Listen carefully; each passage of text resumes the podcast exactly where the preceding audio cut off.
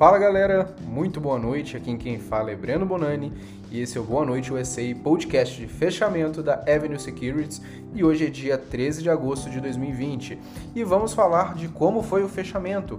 O Dow Jones fechou com queda de 0,29% e o S&P encerrou com queda de 0,22% no dia.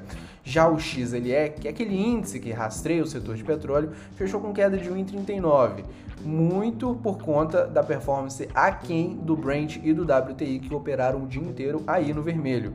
O dólar fechou também com queda de 1,25 e registrou a maior queda em três semanas frente ao real no dia de hoje destaque para o setor de tecnologia, mas não são aquelas queridinhas que a gente está acostumado a acompanhar. As três maiores altas do dia vieram das companhias como Paycom Software, um código PAYC, com alta de quase 5% no dia. A Paycom é uma companhia que oferece serviços de gerenciamento de pagamento, recrutamento e até mesmo aposentadoria para empresas, tudo via nuvem. Também tivemos a Keyside Technologies com código KEYS, Keys, chave em inglês, teve 3,6% de alta no dia. É, essa companhia ela fornece serviços de soluções, de testes para setores comerciais, de defesas, aeronáutico e até mesmo governo. É, e por último, a gente teve a AES Corporation, código AES, com alta de 3% também no dia. A AES é uma companhia do setor de energia elétrica, tá? E ela possui um grande portfólio de geradores em vários países, inclusive no Brasil. Já do lado das maiores baixas do dia, nós tivemos a Cisco, código CSCO. Teve queda aí de 11% no dia. A fabricante de equipamentos de rede de computadores, né, ela informou ao longo do dia que ela deu uma previsão, na verdade ela deu um guidance mais decepcionante que os investidores esperavam para o fim do ano fiscal dela.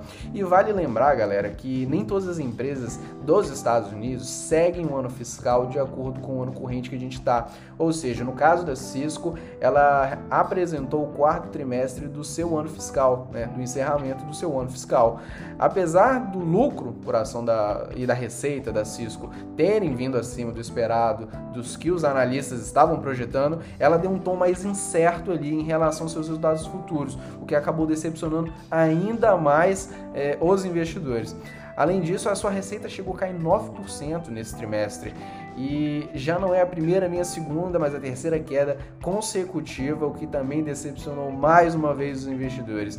Mesmo assim, é, com muitas pessoas também migrando para o online, né, por conta do isolamento social, a Cisco, que sempre dependeu de um hardware mais caro, agora está lutando para acompanhar esse ritmo é, das de outras companhias como Amazon, Google e Microsoft.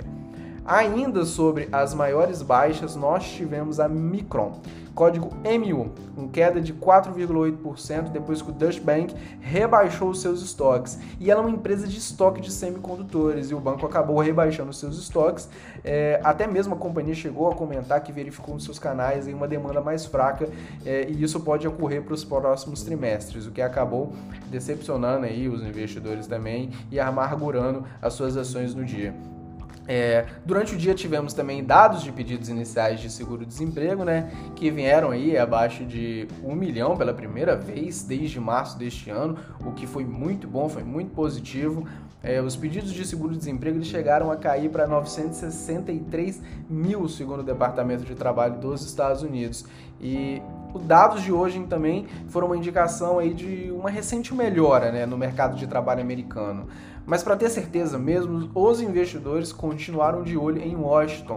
É, todos os principais legisladores do país continuam ali é, tentando resgatar um pacote de novo estímulo. Muitos investidores temem que esse pacote possa demorar, como já está demorando, ou que nem mesmo saia, né? O que poderia concretizar a ideia de que o governo apenas adiou um pouco mais o desemprego, mas também não seria o melhor dos mundos para os Estados Unidos. É, além disso, Todos estão de olho nos dados da China. Vai sair dados de produção industrial, vendas do varejo e taxa de desemprego, que sai antes do final desta noite. Assim como os dados de varejo e de produção industrial dos Estados Unidos, que serão divulgados amanhã de manhã.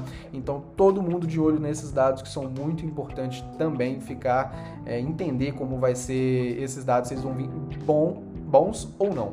No mais, a Apple ela removeu o Fortnite aquele famoso jogo de tiro da Epic Games da sua loja Apple Store, dizendo que o jogo violava as diretrizes da companhia na sua plataforma de distribuição. E o motivo? Hoje, a Epic desafiou não só a Apple, como a Google ao apresentar uma nova forma de você comprar roupinhas e arminhas dentro do jogo.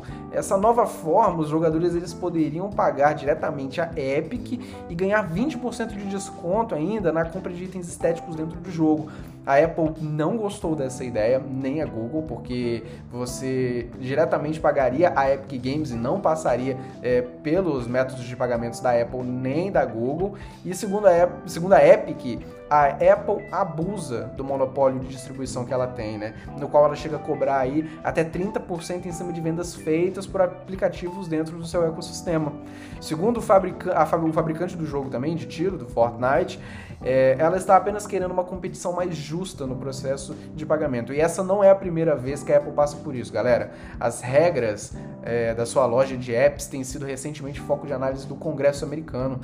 Teve uma audiência em julho e o subcomitê de antitrust da Câmara, ele pressionou o CEO da Apple em cima dessas políticas da App Store. E o CEO, né, ele defendeu que as políticas atuais é, estão de acordo com o que a companhia vê como correto e disse também que quem não gostar das regras pode ir comprar um Samsung. Realmente o cara é muito corajoso, eu tenho que admitir. E por fim, amanhã temos resultados de companhias ligadas ao setor de biotecnologia, automóveis, farmácias e energia. Amanhã o William vai comentar melhor sobre algumas delas no Bom Dia USA. Eu desejo todos uma ótima noite e um forte abraço. Valeu, galera!